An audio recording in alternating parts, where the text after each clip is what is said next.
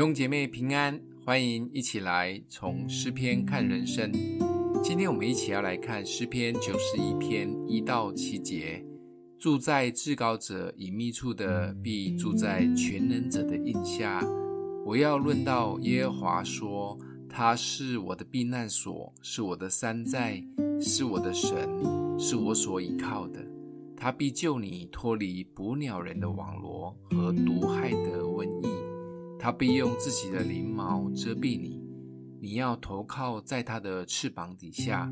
他的诚实是大小的盾牌，你必不怕黑夜的惊骇，或是白日飞的箭，也不怕黑夜行的瘟疫，或是午间灭人的毒病。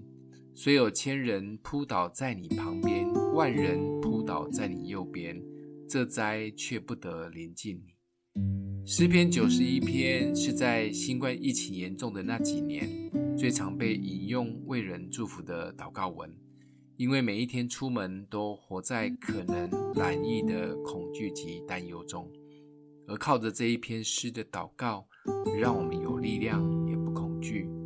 现在疫情过了，但我们真的安全了吗？诗人在这里提到，我们还有可能面对生活中的七种灾难：捕鸟人的网罗、毒害的瘟疫、黑夜的惊骇、白日飞的箭、黑夜行的瘟疫、午间灭人的毒病及各样的灾害。这样的危险随时都有可能侵害到我们的生活及生命，该怎么办呢？在美国的紧急的求救电话是九一一，只要遇到任何的危险，民众都可以打九一一紧急的电话来求救。而神儿女们的求救电话也是九一一，就是诗篇九十一篇一节。当遇到诗人说的这七种危险，赶快来住到至高者的隐秘处。因为在神的隐秘处，我们是被保护的。在神的隐秘处有光，我们会得洁净；有爱，我们可以在爱中得满足；有平安，我们的心可以平静安稳；有盼望，我们可以不忧虑；有能力，我们可以擦干眼泪再出发。当然，诗篇九十一篇一节不仅是求救的号码。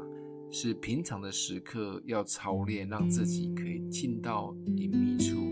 无论是来教会小组或个人的灵修，都是为了要进到隐秘处，让自己藏在隐秘处中。我们就是被保护的，因为有神的庇荫及灵毛遮蔽。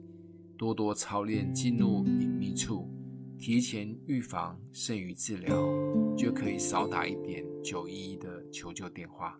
今天默想的经文在九十一章的一节，住在至高者隐秘处的，必住在全能者的荫下。我们一起来祷告：爱我们的父，你是我的避难所，是我的山寨，是我的神，是我所依靠的。帮助我们的心可以常常进入你的同在中，也愿意分别时间出来与你同在，让我们的心可以安定。奉耶稣基督的名祷告，欢迎订阅分享，愿上帝祝福你哦。